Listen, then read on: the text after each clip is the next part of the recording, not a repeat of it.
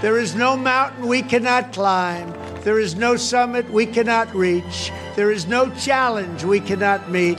There is no victory we cannot have. So hat Ex-Präsident Donald Trump in Ohio die Republikaner für die Midterms in den USA motiviert. Ob er recht behält mit seiner Euphorie? Die ersten Wahlergebnisse deuten jedenfalls nicht darauf hin. Wir fragen uns heute, wie ist der Stand bei den Zwischenwahlen und was bedeuten sie für die USA? Mein Name ist Janik Köhler. Hi. Zurück zum Thema.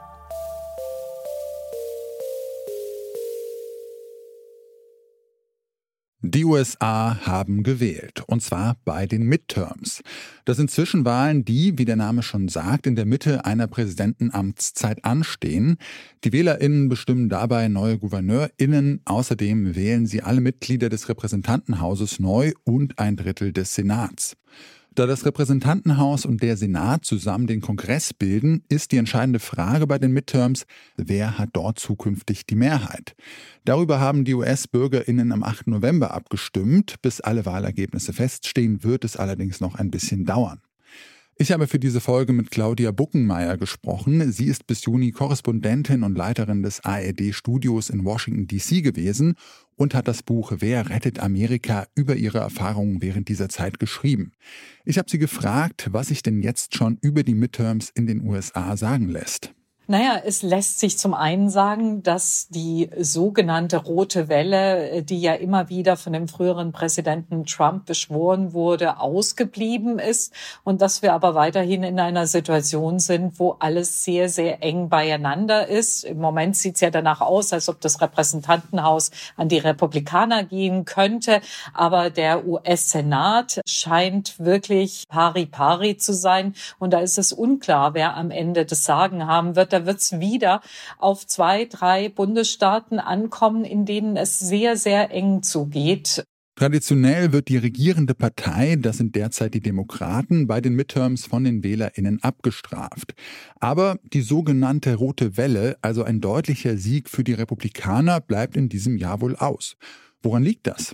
Also ein Grund dafür könnte sein, es gab Umfragen, die gezeigt haben, dass letztendlich sowohl US-Präsident Biden als eben auch der frühere Präsident Trump bei der Wahlentscheidung nicht so eine große Rolle gespielt haben, sondern dass sich Wählerinnen und Wähler mehr nach ihrem jeweiligen Bundesstaat gerichtet haben. Das könnte eine Erklärung sein, warum zum Beispiel das von Donald Trump versuchte, mit seinen Kandidaten da möglichst viele Menschen Menschen, viele Stimmen hinter sich zu versammeln, dass das nicht funktioniert hat.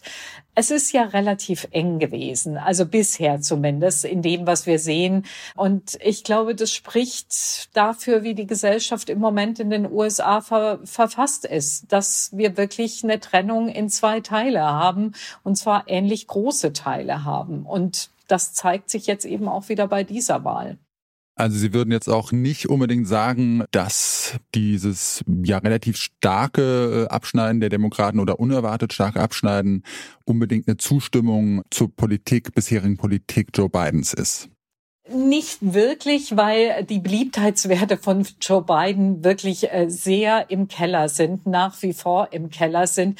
Er ist ja auch in bestimmten Bundesstaaten gar nicht erst aufgetreten an der Seite der zur Wahl stehenden Kandidaten. Das ist ja auch immer so ein bisschen ein Hinweis darauf, dass ein Präsident, der nicht wirklich populär ist, sich eher zurückhält, weil er die Wahlchancen äh, der antretenden Kandidaten nicht mindern möchte. Vielleicht ist es aber auch so, und das ist etwas, was wir noch nicht richtig beurteilen können, dass die verschiedenen Erfolge, die US-Präsident Biden hatte in seinen letzten zwei Jahren, zum Beispiel dieses Infrastrukturgesetz, jetzt ein neues Gesetz, was im Sommer durchgesetzt wurde, mit dem die Wirtschaft in den Bundesstaaten gefördert wird, mit dem vor allem amerikanische Industrie subventioniert wird, wo sehr viele Arbeitsplätze geschaffen werden. Es geht ja der Wirtschaft in den USA gar nicht so schlecht, trotz der hohen Inflation und der hohen Benzinpreise, dass das vielleicht bei manchen Menschen doch mehr angekommen ist, als sie das in Wahlumfragen Umfragen so zugegeben haben. Aber das ist jetzt wirklich eine reine Spekulation. Ich weiß nicht, ob das untermauert wird durch irgendwelche Umfragen. Keine rote Welle, aber auch kein Sieg für die Demokraten und die Politik von Präsident Biden. Bei den Zwischenwahlen in den USA ist zum Redaktionsschluss dieser Folge noch alles offen. Ich wollte von Claudia Buckenmeier wissen, wie handlungsfähig Biden dennoch ist, falls die Republikaner das Rennen machen. Ja, also für den Fall, dass die Republikaner, was ja durchaus noch im Bereich des Möglichen ist, die Mehrheit in beiden Kammern holen sollten, dann wird es sehr, sehr schwierig für US-Präsident Biden, irgendetwas noch durchzusetzen. Dann äh, kann er zwar noch mit präsidialen Erlassen regieren, die können dann aber über Gerichte wieder rückgängig gemacht werden, beziehungsweise wenn dann ein anderer Präsident gewählt wird in zwei Jahren, dann kann das auch alles wieder aufgelöst werden und rückgängig gemacht werden. Wenn die Republikaner die Mehrheit holen, dann wird es für Biden schwierig. Aber wie sieht es im Falle eines Sieges der Demokraten aus? Auf den Wahlzetteln der Midterms standen ja auch einige republikanische Kandidaten, die das Wahlergebnis der Präsidentschaftswahlen 2020 bis heute nicht anerkennen. Besteht die Gefahr, dass das Narrativ von einer manipulierten Wahl erneut aufgegriffen wird? Also davon gehe ich sehr stark aus. Es gibt ja auch bereits die ersten Klagen, die gegen die Abgabe von Wahlzetteln eingereicht wurden, unter anderem in Arizona, wo es ja auch sehr, sehr eng ist. Also ich glaube, dass diese Erzählung von der Wahllüge weiterhin verbreitet werden wird, gerade auch weil es so eng ist. Das bietet natürlich alle Möglichkeiten. Donald Trump hat gestern Abend gleich schon wieder gesagt, wir müssen gucken, ob uns nicht wieder die Wahl geklaut wurde. Der hält daran fest, fest und er setzt das fest in den Köpfen seiner Anhänger und der Zweifel bei Menschen, die eigentlich gar nicht so weit hinter ihm standen, der wird eben auch immer größer und das beschädigt das Vertrauen in die Demokratie und zwar auf beiden Seiten. Das ist ein großes Problem und das wird uns, glaube ich, auch in der nächsten Zeit, wenn wir nach Amerika gucken, weiterhin begleiten.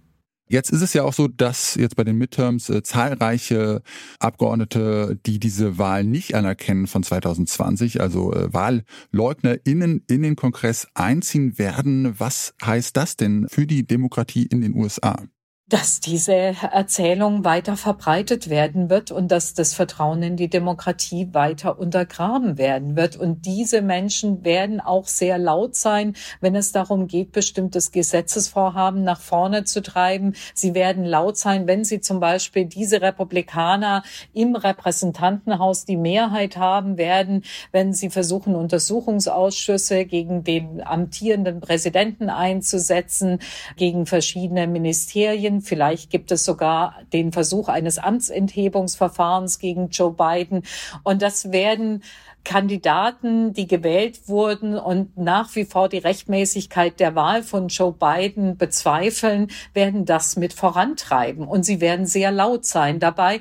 Das wird die Bevölkerung weiter spalten. Das heißt, wir kommen aus diesem Zirkel gar nicht raus, aus diesem Teufelskreis. Und das ist das große Risiko bei der momentanen Verfasstheit der USA.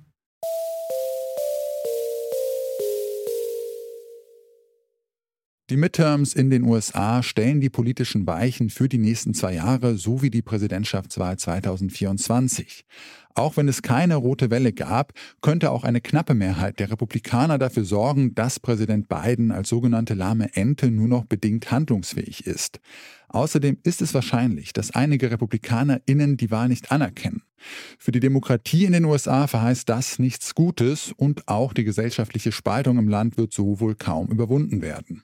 Das war's von uns für heute. An dieser Folge mitgearbeitet haben Alea Rentmeister und Lene Rügamer. Hanna Krüger war Chefin vom Dienst und Florian Drexler hat die Folge produziert. Mein Name ist Janik Köhler. Ich sag ciao und bis zum nächsten Mal. Zurück zum Thema vom Podcast Radio Detektor FM.